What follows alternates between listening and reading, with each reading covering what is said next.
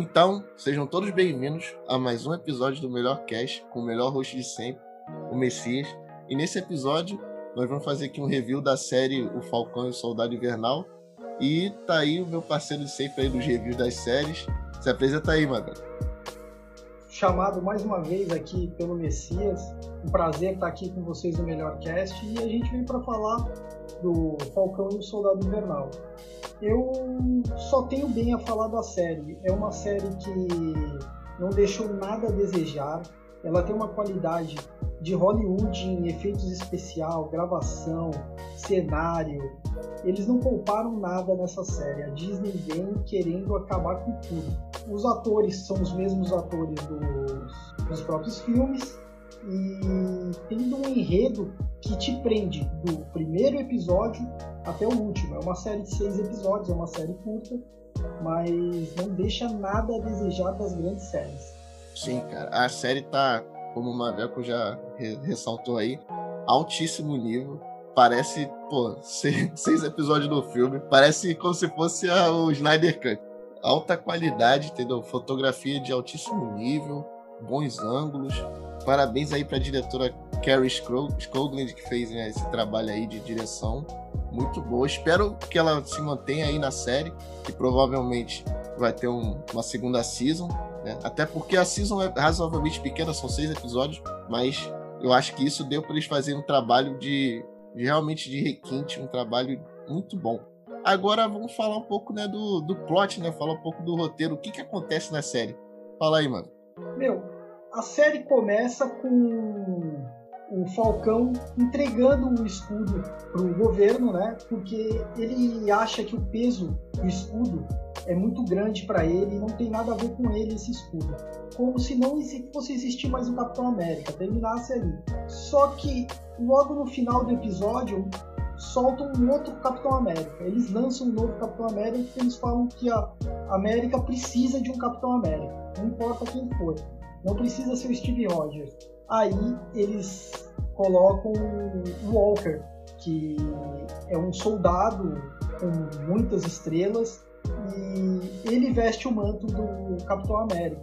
Até isso, o Sam não acha tão ruim, ele não queria o fardo para ele do, do manto. Porém, ao decorrer dos episódios, mostra que esse Walker, as decisões dele não coincidem com as decisões que o manto do Capitão América traz junto com ele. É um, é um peso muito grande o manto do Capitão América para qualquer pessoa. O Steve Rogers ele sabia julgar o caráter das pessoas. Sendo assim, ele passou o escudo para o Sam no final do, do Avengers Ultimato, sabendo que ele era a pessoa certa para empunhar o escudo do Capitão América. Ao decorrer do, da série, aparecem outros vilões, eles, eles trazem de volta o Zemo, que é um vilão hiper carismático, mostra que ele, que ele tem a sua base de não querer ter outros no, no nosso planeta, não podem haver super soldados, porque isso desequilibra o poder. No caso que o poder corrompe, né? Tem a cena que ele tá conversando, se eu não me engano, com eu acho que é um Sam, um Sam mesmo. E ele fala, pô, você nunca teve um problema com o Steve, mas ele falou, também quem. Quando teve outro Steve, né? Ele mesmo dá o crédito pro Capitão América pela diferenciado. Mas a maioria das pessoas seria corrompido pelo poder do, do soro quando se tornasse um super soldado. Então ele, ele sabe admitir, tipo, que o Capitão América era um cara de caráter quase inigualável. Exatamente. Tanto é inigualável ele, que ele é uma pessoa de total honra, que no final do filme ele consegue levantar o Mjolnir como se fosse um peso de papel, entendeu? Exatamente. Isso, porque ó, aquilo é o maior jogador de caráter que existe no universo Marvel. É o Mjolnir. Ou você é digno, ou você é uma pessoa que tem um bom caráter, ou você não é. Então, quando o Capitão América segura o Mjolnir no final do filme, mostra que ele é a pessoa de coração puro, de caráter inigualável, né? Exatamente. Aliás, cara, um ponto muito bom, né, cara? Que eles usaram o setup, usaram o setup de forma incrível, né? Porque o Capitão América se aposenta e obviamente deve morrer logo depois do, do Avengers Endgame. Como é que vai ser o mundo sem o Capitão América? É que ele não é o único herói grande que pereceu no. O Homem de Ferro também perece Sim. nesse, nesse enredo, né? Ele, na verdade, ele não morreu, né? Ele tá muito velho agora. Quando ele entrega, ele já entrega no futuro. Tipo, alguns minutos depois que ele volta no, no passado, né? Pra colocar as gemas nos locais que ela tinha que estar, na, na sua linha do tempo. Só que ele fica, ele volta no tempo e termina a vida com a agente Carter, né? Sim, sim. Que é a última dança, né? Que ele, de, que ele deve a última dança pra agente Carter, entende? Ele não aparece mais. A gente ficou ainda naquela de pelo menos ele dar um telefonema pro Sam, falando: olha, você fez um ótimo trabalho de final, mas eles não quiseram englobar isso. O Capitão América, o Chris Evans, ele deixa em aberto que ele pode voltar ainda, mas ele não vai voltar para fazer pontinhas. Entendeu? Ele não deixa, ele não fechou o, o ciclo dele com a Marvel. Ele só fechou aquela parte. Ele falou: olha, a partir de agora eu tô aposentado, mas se vocês tiverem uma boa história, uma boa proposta, eu volto. E todo mundo pensou que ele podia dar um telefonema pro Sam, moça falando assim, ó, escolhi bem, alguma coisa, e não rolou isso. Também mostra o conflito do Bucky com a vida passada dele de, de soldado invernal, que ele era controlado pela Hydra. Isso daí mostra o conflito interno dele pelas coisas ruins que ele já fez. Isso mostra que a cabeça dele vira um turbilhão, né? Que ele tem vários problemas psicológicos por causa de todo esse problema que ele causou no passado, mesmo ele não tendo controle do que ele fez. Sim, as memórias ficam lá. As memórias estavam lá, então ele falou: toda vez que eu sonho, eu me lembro o que eu fiz. E isso atormenta ele muito. Nesse meio tempo, tem a crise com os apátridas, que eles são 50% que sobraram pós-blip, que começaram a povoar de novo, preencher os espaços que sobraram na Terra. Todos os governos faziam questão de ter novas pessoas para as coisas continuarem como eram, entendeu? Pelo menos ter uma movimentação da, do mundo, entendeu? O mundo não ficar parado. Sim, né? Se faltar gente. Exatamente. Então, tipo, para onde você for, você é bem recebido. Você, eles davam casa, porque eram casas de pessoas que sumiram pós-blip depois que voltaram o blip, essas pessoas foram tiradas da casa, foram colocadas em campos de concentração para serem relocados, entendeu? E esses apátridas eram contra isso. Eles achavam que não tinha que haver governos, era tudo um mundo só. Então eles tinham que tratar eles como tratam todo mundo. E nisso é, cria-se uma barra vilã. Ela nem, nem é tão, ela não tem a pegada de vilã, mas é uma pessoa que faz faz o que tem que ser feito, entendeu? Na cabeça dela, ela tá fazendo certo. Nasce a Carly Morgenthau. E eles conseguem ter acesso a um soro do super soldado. O mesmo soro que foi desenvolvido a partir do Steve. Só que modificado e, e, melhor, entendeu? Porque não deixa a pessoa raquítica, ela entrava raquítica e sai um alterofilista. Esse daí não, ele mantém as, as características da pessoa, mas ela ganha superpoderes. Essa é a base. Ele ganha super força, super velocidade, regeneração aumentada e por aí vai. E ela é uma das vilãs que eles estão tentando parar. Ela tem um grupo, se eu não me engano, de seis soldados, super soldados. Eles querem, por meio do terrorismo, forçar uma situação. Nisso chamam o Falcão e o Soldado Invernal vai junto porque ele está discutindo com o Sam a cagada que o Sam fez de dar o escudo pro governo e o governo passar o escudo e o manto pro John Walker. É, não, cara. Então tem esse setup aí. No, no final, realmente, como você falou, ele tá. O Buck entra na, na empreitada do Sam porque ele foi discutir com ele que ele não deveria ter dado o escudo. Isso é um conflito que vai desenvolvendo ao decorrer dos episódios, né? No começo o Buck acha que, tipo, não, você você me herdou hard. você não tinha que ter feito isso. Tá vendo? Agora eles deram a porra do escudo pro outro cara que não tem nada a ver, entendeu? Mas eventualmente a coisa se desenvolve e o Buck entende o lado do Sam. A verdade é que nem o Sam sabia se era o certo, mas ele achou que era. Ele achou que esse era o correto, naquele momento. E eventualmente ele muda de ideia no, no final da série, que obviamente que ele passa a usar o escudo. E no final ele é né, considerado aí o novo Capitão América. E eu não sei se vai ficar, tipo, que ele vai ser o novo Capitão América mesmo, acho que vai, né? Tá garantido. Acho que tá garantido. Por um tempo, eu acho que ele vai continuar sendo o Capitão América. Mas eu não acredito que eles vão largar a mão do Chris Evans assim fácil, não. Eu acho que ele vai.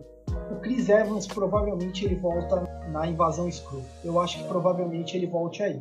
Ah, não, tem, tem margem para ele voltar, até porque no quadrinho o Capitão América sempre volta. Exato, exato. E se os caras. E os caras são bons. Se eles conseguirem montar aí, né, um evento, tem uma coisa no quadrinho Capitão América Volte, ou coisa do tipo, que acontece mais de uma vez no decorrer aí dos quadrinhos da Marvel. Eu acho que o, Chris Evans volta e nesse momento ele, obviamente, o cara vai dar o escudo para ele e volta a ser Capitão América. Mas eu tô dizendo nesse momento nesse panorama aí, sem o Steve na jogada, eu acho que agora o, o, o, Falcão vai ser o capitão, vai usar o escudo junto, vai usar aquela, aquela roupa nova dele, com a armadura nova lá, feita pelo Wakanda, que ficou maneira, mano. Que aquela armadura da, do Wakanda ficou roubada. É, ela, ela se encaixa bem com o escudo, né? Aquela, aquela armadura, os movimentos dela são para suprir a falta do soro do super soldado que o Sam tem, né? Então aquela armadura é o é o diferencial que ele tem por ser um humano normal. Só é um humano que treina. Sim, exatamente. Eu gosto, cara, da questão como você levantou, que é o um mundo pós-Steve. Steve tá aposentado e o Tony morreu. E meio que o, o Falcão, ele é um pouco Tony no sentido, ele tem o lado da tecnologia, mas ele também tem o lado tipo, de ser soldado, de ter né, integridade, ter os morais certos. Então ele meio que representa os dois lados ali, do tanto do Tony quanto do Steve. Sim, você pode ver quando chega, acho que é no terceiro, no, no, quarto episódio, o Zemo fala: se você tivesse a chance de tomar o, o soro do super soldado, você tomaria? Ele já responde de bate pronto que não, porque ninguém sabe qual parte que vai amplificar dele, porque todo mundo fala o soro ele amplifica o que você tem de melhor e também amplifica o que você tem de pior. Então todo mundo só pensa na parte boa, mas não para para pensar na parte ruim. E é o que acontece. E o Zemo tem uma parte do filme que o Zemo tem a opção, pega o soro do super soldado na mão e não toma. Ele prefere quebrar os frascos do soro dos super soldados e não ir contra o ideal dele que ele acha que tudo acontece por causa de que um pequeno grupo tem muito poder. Isso não pode haver no mundo normal. Um grupo muito pequeno não pode ter tanto poder assim. Os poderes têm que ser divididos entre as nações. E ele vai muito contra esse negócio de soro de super soldado ou, ou pessoas extremamente fortes, deuses, essas coisas. E ele tem esse ranço por causa que a família dele morre em Sokovia, né? Porque a, o, Tron, sim, sim. o Tron levanta a cidade de Sokovia e o pau começa a quebrar, acaba que a, que a cidade de Sokovia cai e mata a família dele nesse ponto, mata um monte de gente ainda. Eles conseguem salvar uma parte do mundo, mas não dá pra, não salvar, dá pra todo salvar mundo. todo mundo, entendeu? Há perdas. E o ódio do Zemo é esse, né? Que a família, a filha, os dois filhos e a mulher dele morrem nesse incidente em Sokovia.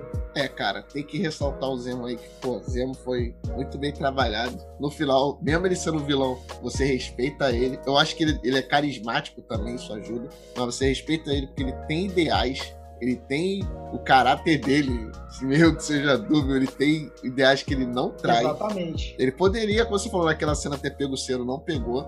Então, pô, fica um vilão muito bom. Eu espero que ele venha aí numa segunda temporada, num filme ser mais trabalhado, eventualmente juntar com os caras quando for assunto de super ser que é, ele discorda. E quando for para ser contra os caras também, baseado no, nas ideias dele, que ele venha também, que, pô, ele tá muito bom, cara. O ator que faz ele é muito bom. Sim. Eles acertaram. Até o Batroc, ele é interpretado pelo George St. Pierre, que é um lutador, um campeão do UFC. Ele aparece, o George St. Pierre, ele aparece no Capitão América 2.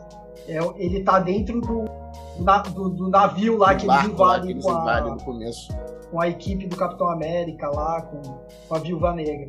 Isso. Ah, ele aparece no, no, primeiro episódio e no último, mas ele, até a parte de, dos artistas marciais que fazem as lutas, são muito boas, passa uma sensação de veracidade muito alta por, pela gravação, pela filmagem. Você acredita no que está acontecendo. Essa é a realidade. Você passa uma sensação de que aquilo que, que eles estão vivendo é real. Foi muito bem gravado, os artistas são muito bons, os dublês são muito bons, entendeu? A história em si, ela, ela cativa, ela te prende. É que nem, que nem a gente estava comentando, não perde nada pro Snyder Cut. Não, cara, na boa, qualidade de filme. É uma série Marvel, cara. É aquele padrão Marvel ali que você já espera daqueles oito anos que a gente acompanhou o filme da Marvel. É aquele padrão, só que em formato de minissérie altíssimo nível. Eu acho que para ressaltar na questão das lutas, uma coisa que eles mandaram muito bem é que todas as lutas do Falcão são muito boas, cara. Não é, ele não para de usar a tecnologia do nada. Ele sempre usa as tecnologias, usa a asa dele, sai voando quando tem que sair voando, porque não dá para tancar os caras.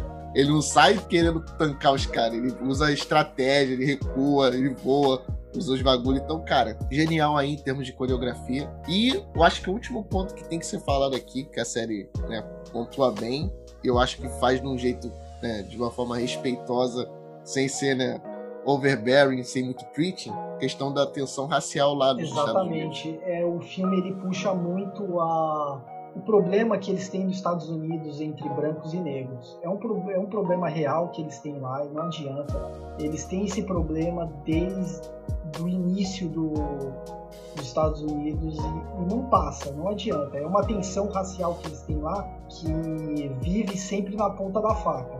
Ela tende a dar uma, uma maneirada, mas acaba voltando sempre, entendeu? Pontua bem isso, entendeu? Um ponto interessante que mostra que houve um outro super soldado após o Steve Rogers, que é o Isaiah Bradley. E ele era, vamos dizer, entre aspas, o Capitão América Negro. E ele tinha o sonho de super soldado, só que o que o governo faz com ele eles sacaneiam o Isaiah, Isaiah Bradley, eles usam o Isaiah Bradley como rato de laboratório, eles mancham a carreira dele, eles prendem Isaiah Bradley por 30 anos. Isso acaba fazendo o Isaiah Bradley criar muito rancor sobre o, o país dele, né? O país que ele defendeu. Todo mundo que estava ali foi conivente. Conivente Exatamente. Usar ele, fazer ele ser esquecido, apagar o legado e história dele. Apagaram tudo.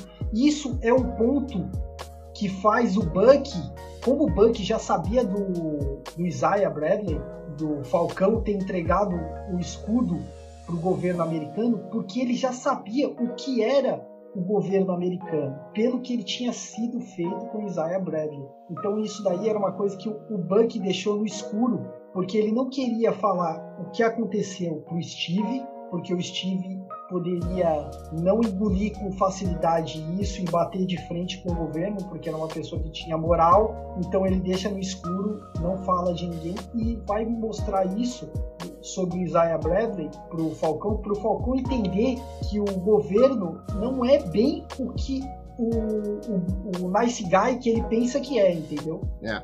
E tem também uma pessoa que não pode ser esquecida na série é a Sharon Carter, né? Que ela participa do Capitão América 2, que ela é agente infiltrada da CIA, né? Para ficar de olho no Capitão América.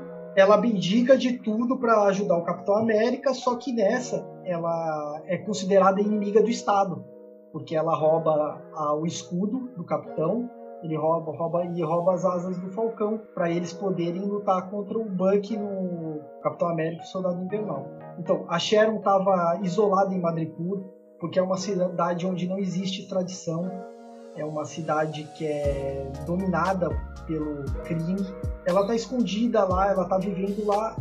O Zemo e o Soldado Invernal e o Falcão, eles vão para Madripoor para ter informações sobre a Carly Morgenthau que eles estão procurando. E nessa, introduzem a Sharon Carter na série. E dentro de Madripoor, quem controla todo o submundo do crime é o Mercador do Poder. E ninguém, ninguém sabe quem é o Mercador do Poder. E nisso se destaca ao longo da, da série, vai dando indícios que o Mercador do Poder, na verdade, é a Sharon Carter. E ela faz uma aparição muito boa no jogo dos dois lados, muito bom na série. A série consegue, ela consegue fechar toda a trama sem deixar um vácuo tipo assim, eu não entendi o que, que aconteceu. Ela fecha muito bem explicado, muito bem colocado os pontos dos i dentro da série. Sim, cara. a série tá de parabéns, entendeu? Ultimamente, cara, as séries estão num nível muito alto, cara. Não, não dá mais pra ver a série mais ou menos, não, porque tá tendo muita série boa. A série tá de parabéns, altíssimo nível. Recomendada aí pelo melhor cast. Todo mundo deve assistir. São seis episódios, pô, é a série curta, mas que vale muito a pena, entendeu? Agora não aguarda aí do que, que vai ter mais aí de série do Marvel Studios, né? E esse melhor cast vai ficando por aqui. Vou me despedindo aqui de vocês e se despede aí do pessoal, meu amigo. Bom, um abraço, pessoal. Obrigadão aí pelo, por estar acompanhando o Melhor Cast aí com a gente. É sempre um prazer aparecer aqui, conversar com o Messias, trocar uma ideia do que está acontecendo no mundo game, no mundo de séries, cinema. E é muito bom estar aqui no Melhor Cast falando com vocês. Então tá, gente. Por hoje é só. Um abraço.